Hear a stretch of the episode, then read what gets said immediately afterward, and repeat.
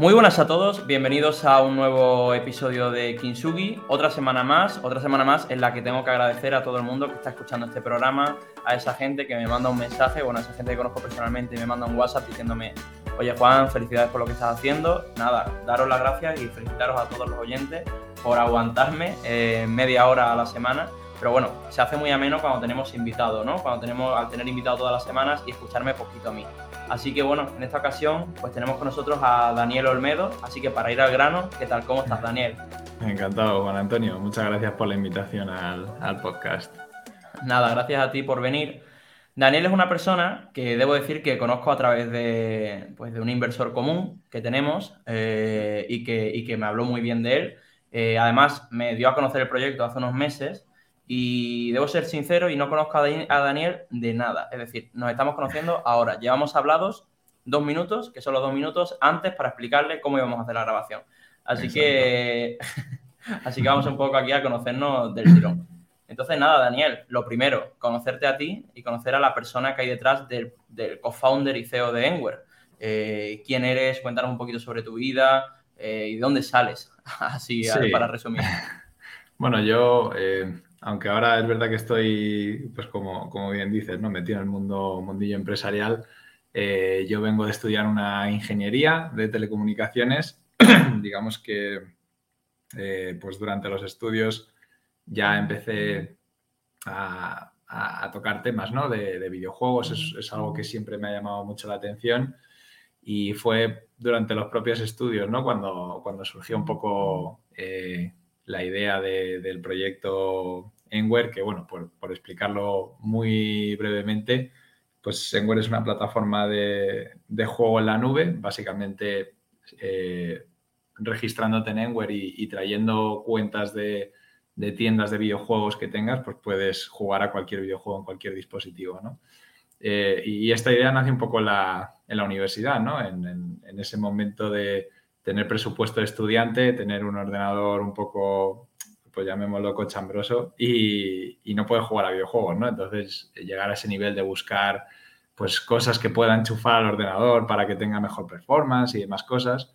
Y, al final, pues nace un poco esa idea de, oye, pues igual que en Spotify no, no necesitas hardware, ¿no? Para escuchar música o, con el nacimiento de Netflix, pues no necesitas hardware para, ver películas, como ocurrió en el pasado, pues, pues ¿por qué no hacer una plataforma de ese estilo? ¿no? Y digamos que durante mis estudios, eh, luego eh, estuve trabajando en, en, Deloitte, eh, en, el área de ciberseguridad, pues ya aprendiendo un poco cómo funciona el mercado, al menos en, esos primeros pasos.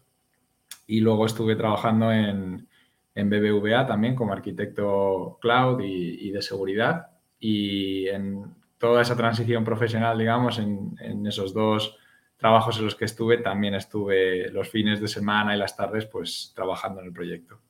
Más o menos eso es un poco. ¿Y eres, eres, has sido muy gamer desde siempre o, como un poco así? Porque al final también un proyecto de, gaming, ¿no? Un proyecto muy chulo de gaming, no estás desarrollando un videojuego, pero sí que estás intentando, intentando facilitar el, consumo de, este sector, ¿no? Entonces, ¿eres muy gamer?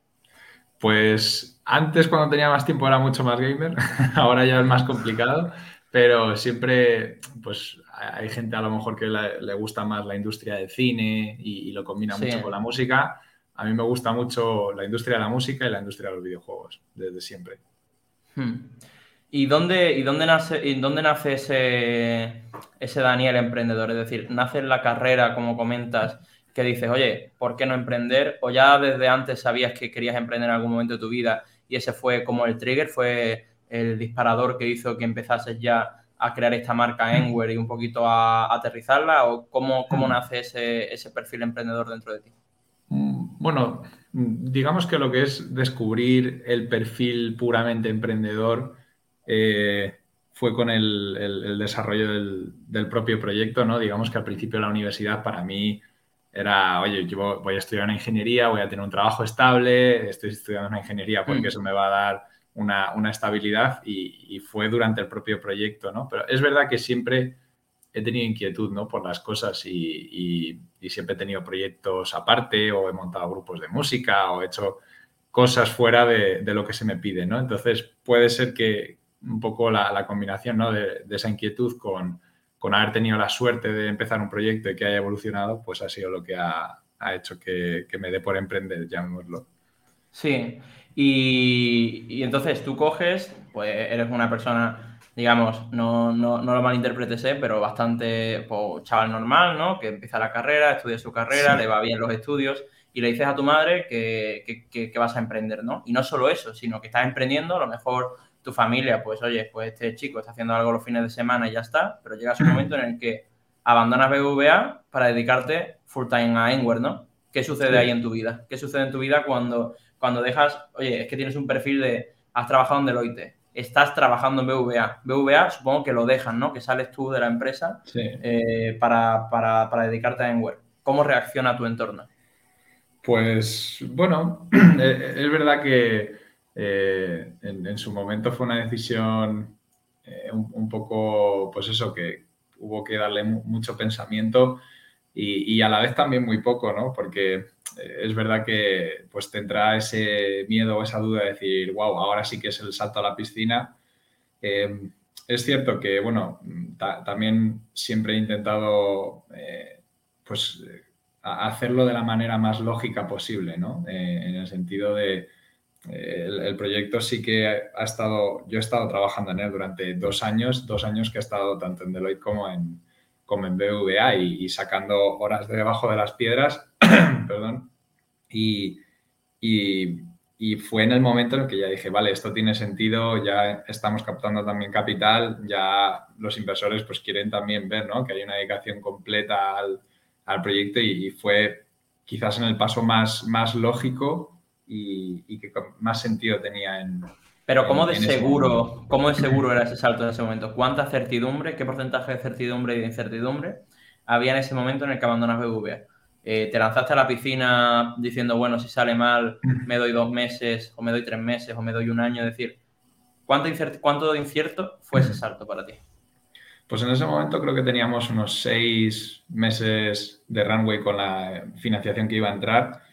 Eh, entonces en ese momento ya, eh, a, base del sacrificio personal de estar mucho tiempo trabajando y, sacando el proyecto adelante, que creo que es una de las cosas que animo a, la gente a hacer, ¿no? Que eh, muchas veces a la gente se, se, preocupa por, oye, es que si, si hago este proyecto voy a tener que lanzarme a la piscina, voy a tener que dejar mi trabajo, eh, y, por eso la gente no empieza, ¿no? Eh, yo, yo, mi recomendación es empieza con algo, tómatelo como un hobby, tómatelo como algo que te guste, que te apasiona y que ya llegue un momento en el que tengas una carga de trabajo tan alta y, ya llegues a unos compromisos que, que des el salto y sea un, salto lógico y, natural para ti y, que lo, y, que en ese momento incluso lo verás con una perspectiva de, wow, voy a poder dedicarme a lo que era para mí un hobby, lo que era para mí una pasión, ¿no? Eh, entonces sí, en ese momento pues había incertidumbre, evidentemente, pero sí que también teníamos ya o íbamos a tener inversores que nos, respaldaban y, fue toda una transición que, al menos para mí fue, bastante lógica, ¿no? Y en cuanto a mi entorno personal, eh, pues siempre ha habido mucho apoyo, eh, tanto de, mi familia como de personas cercanas. Es verdad que a amigos no les llama la atención decir, wow, pero te vas a ir de BBVA para para un proyecto tuyo, vas a, dejar de estar en el techo calentito con una compañía que va a estar ahí siempre para hacer algo que quieres hacer tú. Y bueno, pues lo ven un poco eh, extraño, ¿no? Pero, pero bueno, es, es, es lo habitual cuando empiezas un proyecto desde cero. ¿Cuántos, ¿Cuántos founders sois en Enware? Pues en el, en el proyecto ahora mismo somos eh, cinco founders. Eh, digamos que pues estas personas, algunos eh, empezaron, digamos, muy poco después de, fundar la compañía, pero que también les, consideramos founders porque Enware no, no existiría sin, sin ellos. Eh, y digamos que uno de los cinco founders, pues también ha sido un poco uno de los primeros business angels que tuvimos en, el proyecto. ¿Cómo os conocisteis? O sea, ¿qué decir, ¿cómo conoces a esos cuatro compañeros? O esa, es decir, ¿cómo nace todo? Es decir, llegas un día, tienes un clic en tu cabeza por ese, por ese problema que tú vivías y dices, tengo una idea y en el y en, yo qué sé, y, coges a tus colegas, se lo escribes por WhatsApp o algo, es una idea que tenéis en conjunto varias personas. Eh, ¿Cómo llegas a esas personas que te llevan acompañando joder, te llevan acompañando cuatro años. Es decir, que, que no es poco, ¿eh? Sí, pues bueno, digamos que empezó todo como un proyecto entre amigos, fundamos eh, la compañía entre varios amigos, pues de, esos amigos algunos pues por, circunstancias personales no, no, no pudieron eh, continuar con, el proyecto y dedicándose y, demás. Eh, en, en, esos cuatro amigos que estábamos, pues uno de ellos, que es Begoña, pues dijo, oye, ¿por qué no compartimos esta idea también con, con mi padre, que es uno de los founders también, y, y vemos cómo, cómo podemos, sabemos de tecnología o de ideas felices, ¿no? Pero no sabemos de montar una empresa. Entonces, eh, él, digamos que también ha, sido un apoyo desde el principio, eh, que es este otro founder, Javier. Eh, entonces, pues fundamos la compañía y, al poco tiempo pues empezamos a buscar a gente también para sumar al proyecto y fue con, con, estos otros dos compañeros que, que también consideramos founders, que son Alberto y, y, Alex, pues fue cuando se sumaron al proyecto y desde entonces empezamos y aquí seguimos. Eh, no, no, esperábamos que, que, la cosa fuera tan para arriba, ni que siguiéramos captando rondas de financiación y que siguiéramos eh, creciendo el proyecto, pero así ha sido, ¿no? Yo no, creo que, no creo que el éxito de una startup, no, no porque te lo estoy diciendo, ¿eh? pero no creo que el éxito de una startup se deba medir para nada en el número de rondas de financiación que ha levantado, pero, pero sí que me da curiosidad de cuántas rondas habéis levantado. Total. Pues creo que ya esta ronda es la, la cuarta ronda que, que estamos cerrando. Eh, hicimos una, una, lo que es la famosa Family Friends and Fools. And Fools, and Fools que también hay Fools por ahí. que muchas veces los Friends and Family son lo, también los Fools, ¿sabes? Exacto. eh, después, pues ya hicimos una un poco más enfocada a Business Angels. Eh, la siguiente, que fue el justo en, plena pandemia estábamos cerrando la ronda, eh, cerraron todos los comercios, cerraron todo, tuvimos que ir al, notario con mascarilla y guantes. Eh, y esta ronda pues ya fue con el primer Venture Capital, fue de, medio millón y ahora esta ronda eh, que, todavía pues eso estamos avanzando y demás y que, que ya estamos muy, muy cerca de cerrarla y que el objetivo era captar pues aproximadamente un millón, un millón con 100 y, y bueno, pues en, en, este también entran actores bastante interesantes. Qué bien, qué bien. Pues, y, otra, o sea, es que me, me, me, me, surgen un montón de preguntas que son muy diferentes a las que hago en otros programas, ¿no? Porque me surgen en función de lo que me vas, de lo que me vas comentando y esto es lo guay de no conocerte de antes. sí, hombre. ¿Cambió mucho el ritmo de crecimiento mm, mientras estabas part-time y cuando pasaste a full-time? Es decir, ¿Qué notaste cuando empezaste? Cuando, o sea, dejas, eh, dejas BVA un viernes, el fin de semana reflexionas, el lunes te levantas y no tienes que ir a la oficina. Te quedas en tu casa o vas a la oficina de Enware, que no sé si tenéis o teníais, y coges y dices, son las 8 de la mañana y en vez de estar haciendo cosas para otro, ya estoy haciendo lo que antes hacía en horas sueltas. Pues eso es un poco lo que, lo que la gente suele llamar como el dream job, ¿no? De decir, pues quiero hacer lo que realmente me apasiona y, como decía antes, ¿no? Para mí, Enware en su momento, pues era un hobby, era algo que lo hacía puramente porque me gustaba, me gustaba la industria de los videojuegos, me gustaba la tecnología, me sigue gustando.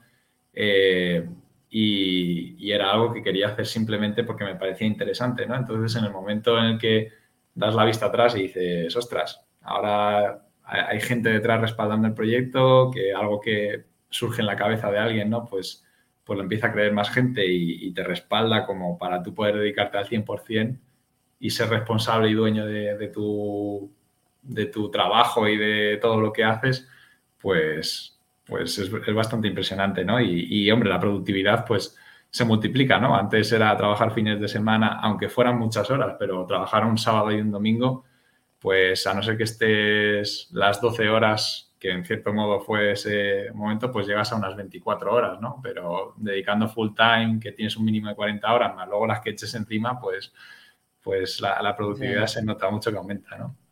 Sí. ¿Qué, es, qué, ¿Cómo es el día a día del CEO de Enware? Es decir, ¿qué, ¿qué, es el CEO para ti, no? Porque cuando yo he ido hablando con otros CEOs, pues cada uno, pues, depende, depende de los roles que tengas a tu alrededor, ¿no? Por ejemplo, si tú mm. Tienes si tú da la casualidad de que tu CMO, por ejemplo, tiene un conocimiento financiero muy alto y es co-founder, pues a lo mejor el CEO hace menos financiero, hace menos de financiero porque para eso tiene una persona que sabe, ¿no? Pero ¿cómo, ¿cómo es para ti ser CEO de, una startup? ¿Cómo lo vives y demás? Mm, para, para mí el, quizás el mejor ejemplo eh, que, a, veces se menciona ¿no? del CEO eh, es, quizás el, ser un buen director de orquesta. ¿no? Eh, no, eres especialista en, nada específico, pero sí que es necesario en, cualquier grupo organizado de gente, ¿no? Pues, pues tener una persona que, que, se centre en la visión, en, lo que es el proyecto, el, sacar la cabeza en la medida de lo que se pueda de, debajo de la tierra, ¿no? Y ver un poco con perspectiva.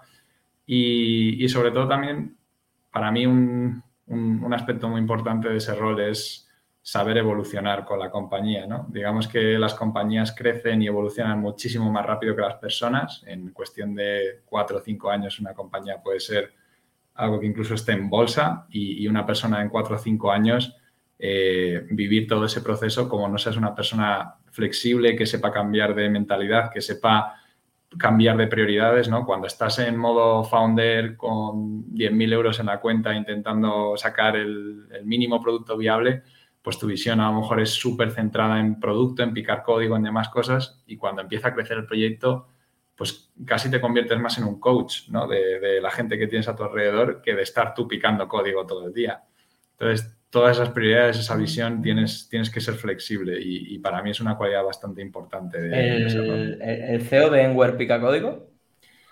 Bueno, a día de hoy de vez en cuando, es más, hoy, hoy he estado un poco con el tema de código, pero intento no, eh, bueno, lo, bueno, digamos, o, hacer una buena gestión es, centrarme en, otros temas, ¿no? Pero bueno, si hay que remangarse, pues no, me supone tampoco un problema. ¿Cuál es el mayor activo de Enware? O sea, para ti, ¿cómo, cómo percibes tú tu, startup? ¿Cuál es para ti tu, mayor activo? Mm, para mí el mayor activo es el, el equipo, sin duda. Eh, no hay nada que salga adelante sin, el equipo, sin las ganas. Hemos tenido momentos duros. Ya llevamos cuatro años, ya prácticamente, bueno, prácticamente no, me, veo más con, mis founders que con mi familia. Entonces, eh, eh, ya es, una dedicación y una conexión con, la gente con la que estamos que, es muy fuerte, ¿no? Y que si no hay motivación, si no hay ganas de sacar el proyecto y que es algo que, que, toda persona tiene sus ciclos ¿no? dentro de un, de, un, proyecto y sobre todo con el tema del COVID, pues también el hecho de estar teletrabajando siempre, mm, bueno, no, no sé tu, tu, experiencia, pero, pero al menos en, en nuestro caso sí que fue un poco... En nuestro caso somos una empresa que ha nacido remota, así que nos, no, nos, senti, o sea, nos sentimos muy a gusto con el remoto, pero porque hemos nacido de forma remota. Sí, eh, sí, nosotros... Claro, totalmente. nosotros igual, ¿no? Eh, es verdad que es el, remoto ya lo, hemos llevado desde siempre, ¿no? Pero es verdad que al menos notamos, notábamos, ¿no? Que los aspectos un poco más cualitativos de, oye, pues las conversaciones de, oficina, de decir, bueno, vamos a pensar en ideas fuera de lo que es una propia reunión, sino filosofar incluso, ¿no? Sobre el proyecto y cosas así, pues, pues esas cosas a lo mejor se, quizás se pierden un poco con el tema del remoto, pero pero sí, se, hizo un poco duro, ¿no? Pero, pero bueno, lo, que decía, ¿no? Que el, activo más importante para mí es la, gente que está alrededor del proyecto y, las conexiones que tenemos. Sin, la gente, pues no, no habría proyecto. Ha habido, o sea, voy a empezar a hacer preguntas que si no quieres no me tienes que responder, pero ¿ha habido puntos muertos? Es decir, ¿ha habido puntos de... O sea, bueno, te voy a preguntar directamente, ¿vale? Pregunta de Kinsugi, ¿vale? ¿Cuál ha sido tu peor momento emprendiendo? Es decir, el peor momento me refiero a un momento en el que te hayas visto acorralado, no sé si voy a conseguir salir de este. Sí, pues digamos que en, los momentos de, digamos, de, fundraising, ¿no? Es verdad que eh, quizás es un tema que a lo mejor no, se comenta mucho en el, en el mundo de, emprendimiento, ¿no? Que, o, que a lo mejor mm, solo se, cuentan los éxitos, ¿no? Siempre ves noticias de se han cerrado una ronda, se ha cerrado tal, y, no se habla tanto del esfuerzo que hay detrás o de, los problemas a nivel incluso, pues, del equipo founder, de, lo duro que es, ¿no? Ese, e, ese, ese trayecto, digamos. Y, digamos que, pues sí, ha habido momentos que me puedo imaginar como todo emprendedor que pues tienes un MVP, tienes que demostrar una serie de cosas a inversores, a, la vez ya el runway está jugando en tu contra, ya vas justo, empiezas a tener que estirar el runway como puedas y, todos esos momentos pues son momentos duros, ¿no? Porque tú eh, tienes una visión que es el proyecto, es decir, vamos a hacer estas cosas, pero siempre tienes el limitante que es los fondos y lo que puedes hacer con lo que te han dado los inversores, ¿no? Eh, entonces, pues muchas veces el proyecto pues se ve limitado por, ah, pues es que no, no tenemos fondos para hacer esto, ah, no, es que no podemos hacer esto, no, es que esto hay que mm. recortar. Y llega una dinámica que como no consigas en, los tiempos cerrar las, las, rondas de financiación, pues eso afecta incluso a nivel de motivación del equipo, ¿no? Porque, porque al final estás completamente limitado a lo que puedas conseguir. Y siendo cinco founders, estos momentos, ¿cómo se viven? Estos momentos de estrés.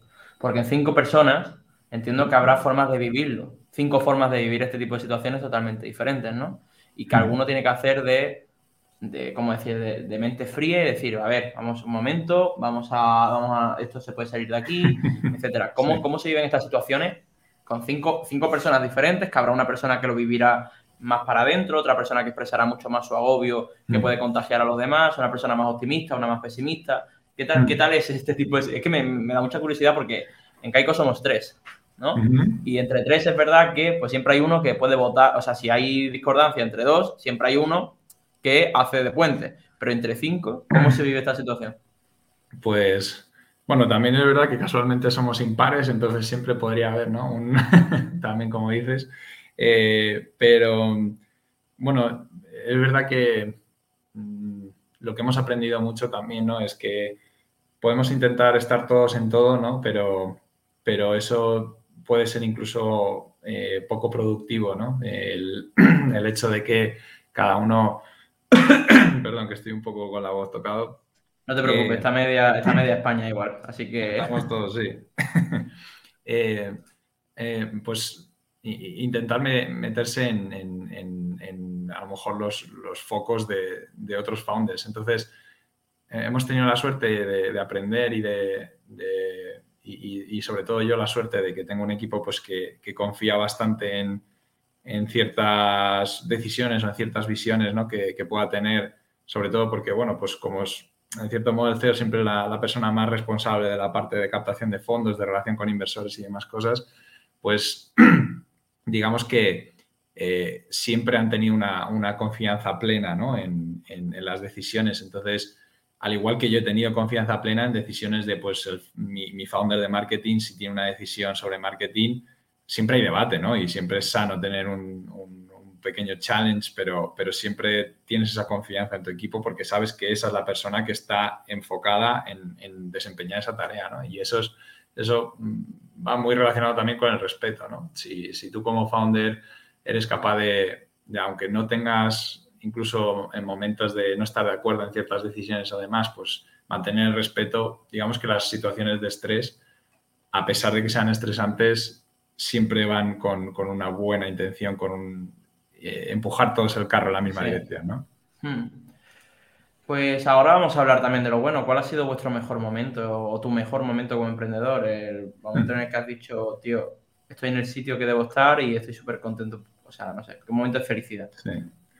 Pues bueno, ha habido varios momentos, ¿no? Eh, en, el momento en el que hubo esa transición, ¿no? Que, te comentaba de, estar empleado a, trabajar en un proyecto que es completamente eh, mío, eh, pues ese fue un momento bastante, llamémoslo dulce, ¿no? Y, digamos que, bueno, pues todos los grandes hitos que hemos ido consiguiendo de pues resolver incógnitas del modelo, del proyecto, de conocer el mercado, de avanzar y, bueno, pues, eh, y, sobre todo, ¿no? Pues cuando tienes, trabajas en el producto para mejorarlo y tienes un feedback positivo de los usuarios, pues eso también es súper, mm, bueno, que te llena mucho, ¿no? Dices, ostras, pues estoy haciendo algo y la gente lo, lo, está valorando. Y, y, también, pues, un momento a nivel profesional muy, muy bueno es el de ahora, ¿no? Eh, estamos cerrando la, mayor ronda de, financiación que hemos llevado a cabo nunca somos todos founders, como, se, como dirían los americanos, founders rookies, ¿no? Eh, no, habíamos montado nada antes, hemos seguido avanzando, eh, con muchas personas pensando que, iba a ser un proyecto que no, que no iba a evolucionar, que encima, bueno, pues, oye, pues están montando una plataforma de cloud gaming, que es como una de las cosas más complejas que hay en el mercado y vosotros sois cuatro o cinco españoles intentando montar esto. Eh, cuatro o cinco chalaos, cuatro o cinco chalaos. Que Exactamente. Tienes a, gente en Silicon Valley haciendo cosas eh, y, con financiación y con, mm, digamos, más, más recursos o, grandes compañías con muchos más recursos que los que puedas tener tú. Y aún así, pues seguimos evolucionando, seguimos demostrando que el proyecto tiene sentido, que tiene un mercado, que tiene una visión interesante para la industria del gaming. Y bueno, pues digamos que estamos muy contentos ¿no? con, cómo estamos progresando con el proyecto, sobre todo ahora que vamos a tener mucha manga para hacer cosas. Bueno, pues, tío, pues última cosilla, es que te diría que, creo que más o menos los has dejado ya claros, pero que des algún consejo, un consejo a otro emprendedor, a alguien que nos esté escuchando, que o esté emprendiendo o vaya a emprender. A ver qué, le puedes soltar. Pues yo, el mayor consejo que, eh, a una persona que ya tiene una visión sobre querer hacer algún proyecto o sacar algo adelante, si tiene algún tipo de duda, eh, para mí el consejo es que, vaya por ello, que, en realidad el, eh, existe un mundo detrás del emprendimiento, ¿no? No es algo alocado que montas tú y, no vas a tener ningún tipo de respaldo y si sale todo mal va a ser fatídico y mm, hay, hay digamos, inversores, hay, hay un ecosistema detrás que, cada vez más en España pues facilita el emprendimiento, ¿no? Entonces, eh, que vaya adelante, que si encima, pues, eh, si eres joven y, no tienes ningún tipo de atadura, pues todavía con más razón, ¿no? Porque eh, tienes esa libertad para, para tener un primer fallo en, un proyecto y luego montar otra cosa y, seguir intentándolo. y, para mí el consejo sería ese, que, que, vayas a por ello a pesar de que te surjan dudas o que no tengas claro si el proyecto puede salir adelante o no, porque eso te lo irá marcando el camino según vayas avanzando. Pues Daniel, nada, no te puedo, no puedo hacer más que darte las gracias por, venir al programa. Ha sido una conversación súper interesante. Yo creo que me voy conociéndote, bueno, tú a mí no mucho porque esta entrevista es a ti. Pero bueno, ya tendremos la oportunidad de, de conocernos mejor y, por supuesto. Y muchísimas gracias por, venir al programa, tío. Ah, ti, muchas gracias Juan Antonio y a, y a Pues nada, a, todos los oyentes, muchísimas gracias por escucharnos otra semana más. Y nada, y la semana que viene, más, no mejor, porque creo que todos los programas están quedando muy arriba y todos están siendo muy 10 de 10, pero la semana que viene, otro emprendedor más. Así que nada, un abrazo a todos y ya por la semana. Venga, adiós Daniel, un abrazo. Chao, muchas gracias.